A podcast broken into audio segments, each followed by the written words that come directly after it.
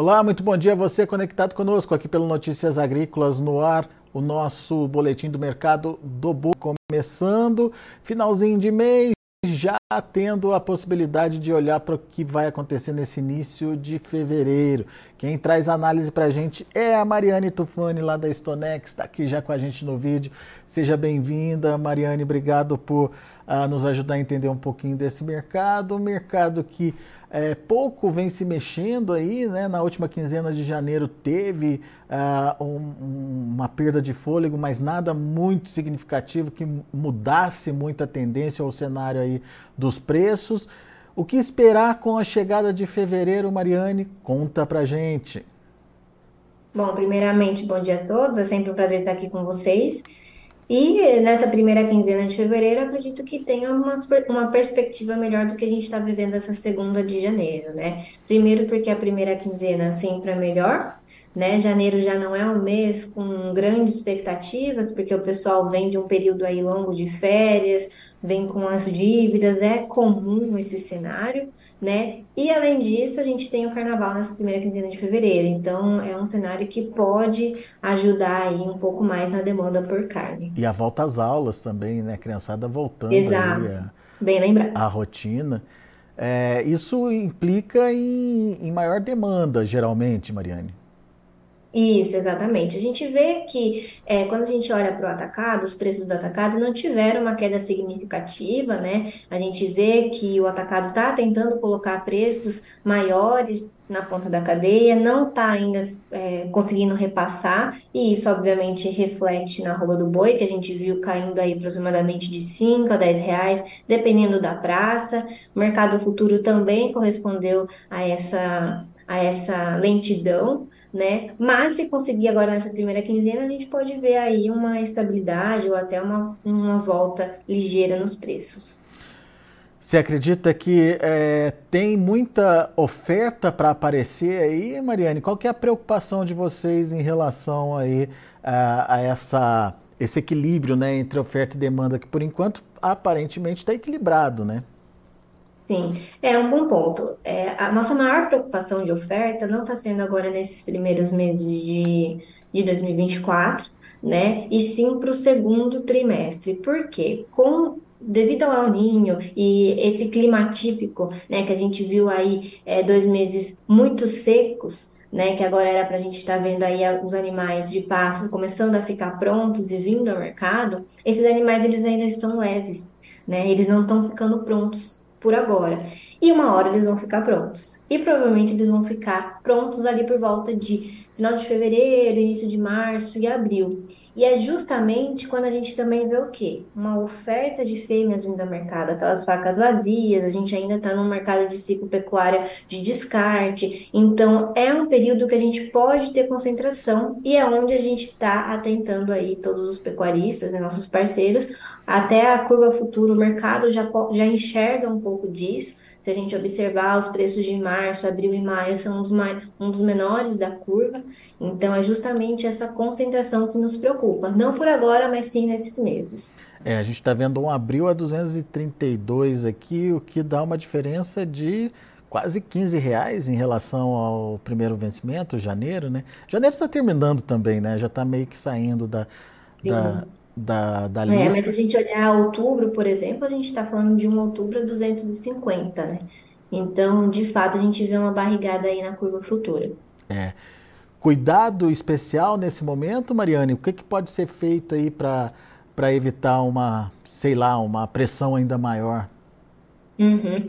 Muita gestão, né, e gestão desse risco, né, a gente tem diversas ferramentas, né, a gente tem que fazer boas compras, principalmente os recriadores, é, e também se a gente utilizar justamente do mercado financeiro para entender se eu tenho meu custo em mão, se eu tenho já meu animal é, sendo engordado, por que não proteger minha venda futura, né, o RED com certeza traz essa possibilidade, e tem pecuaristas aí que já estão garantindo no mínimo 200 reais por cabeça líquida, então, é possível é, olhar para essa rentabilidade, pelo menos assegurar um preço mínimo, caso esse, esse cenário aconteça. É, é, é importante a gente destacar porque uh, as condições são muito favoráveis para que isso aconteça, primeiro por conta da, das pastagens, né, como você bem relatou, elas se recuperaram ou estão se recuperando mais tarde aí, consequentemente aqueles animais que estariam sendo ofertados desde o final do ano passado, início desse ano, vão aparecer em algum momento. Depois tem a Exato. questão das fêmeas, né, que você também pontuou. Ainda vai ser um ano de é, muita participação de fêmeas, na sua opinião, Mariane? Sim, né? Resta a gente saber se ele vai ser um, um volume igual ou um pouco maior em relação ao ano passado, né? A gente tem algumas possibilidades dentro dessa, dessa carteira, vamos dizer assim, mas ainda assim é um ano de um volume de descarte representativo, que pode incomodar os preços do macho. E, e exportação ajudando a dar fôlego aí, como é que você vê? Então, quando a gente fala do nosso principal parceiro, que é a China, a gente tem é, algumas preocupações justamente diante do cenário econômico deles, né? A gente vê uma leve desaceleração, eles estão com um poder de compra de, interno pouco menor, então, ao mesmo tempo, com muita carne internamente, né? Tanto que a gente está vendo aí que a carne, os suinocultores estão com uma das piores margens novamente negativas, eles estão importando muito mais grãos do que proteínas. É, então, a gente tem um ponto de atenção que é, a gente sabe que o mercado de carne bovina pode ir para outro lado, diante da suína, mas eles podem querer bater aonde? Na nossa receita. E a nossa receita, a gente já sabe que 2023 foi quase 30% menor do que anos anteriores. Então, é um ponto de atenção. Válvulas de escape seriam, por exemplo, Estados Unidos. Os Estados Unidos que foi é, chamou atenção em algum, alguns momentos, né, pra, de 2021 para 2022, e a gente pode, pode ser que a gente possa contar com eles, justamente porque eles estão com menor produção, né? A única questão é que eles também bateriam aí é, em preços, e a gente tem alguns concorrentes que, né, é, a gente tem exemplos da Argentina, que está no mesmo momento que a gente, aparentemente pode ser que esse ano eles sejam pró-exportação, diferente de anos anteriores, que fomos muito favorecidos, inclusive, em relação a isso, porque a gente pegou um bom share deles, né, principalmente, por exemplo, para a China. Então, assim, o mercado externo, é, a gente tem possibilidade de exportar para novos parceiros, como os Estados Unidos. China, temos, podemos exportar o mesmo volume, mas muita atenção ao preço que eles vão pagar para nós. E a gente também tem que ter um ponto de atenção aí aos nossos concorrentes, que aí a gente está falando da Argentina, como eu comentei, né? E até mesmo o Uruguai, por exemplo. Muito bem. Todos esses pontos aí de atenção, então, para que você é, não se não se surpreenda quando chegar ali o mês de abril, o segundo trimestre do ano, como a Mariane destacou, já começando essa pressãozinha, já a partir de março a gente já pode começar a ver essa oferta maior sendo colocada à disposição aí do mercado. Mariane Tufani, muito obrigado pela sua participação, mais uma vez conosco aqui no Notícias Agrícolas. Volte sempre. Eu que agradeço. Abraço a todos. Abraço para você. Até a próxima. Tá aí Mariane Tufani, Stonex aqui com a gente, trazendo as informações do mercado do boi gordo. Expectativa, obviamente, para esse início de mês, volta às aulas, a questão aí da, do carnaval, tudo isso pode dar uma incrementada na demanda, mas a Mariane não acredita numa é, retomada do movimento de alta, não, no máximo aí uma correção dos preços, buscando aquilo que tinha perdido aí nessa segunda quinzena de janeiro.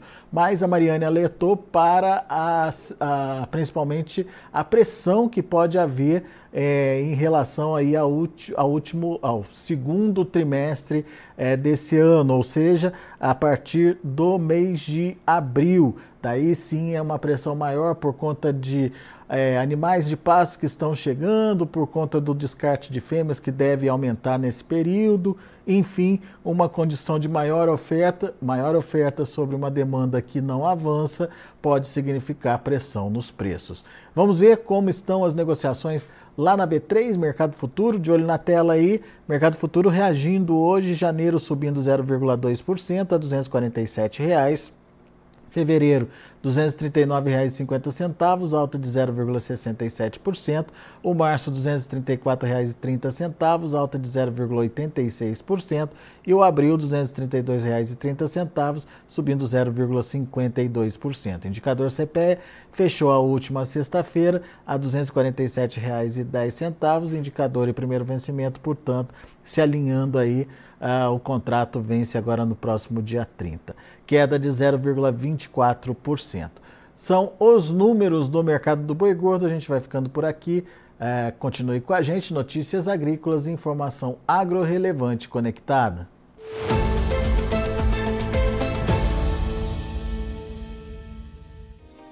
Se inscreva em nossas mídias sociais. No Facebook, Notícias Agrícolas. No Instagram, arroba Notícias Agrícolas. E em nosso Twitter, arroba Norteagri. E para não perder nenhum vídeo, não se esqueça de nos acompanhar no YouTube e na Twitch Notícias Agrícolas Oficial.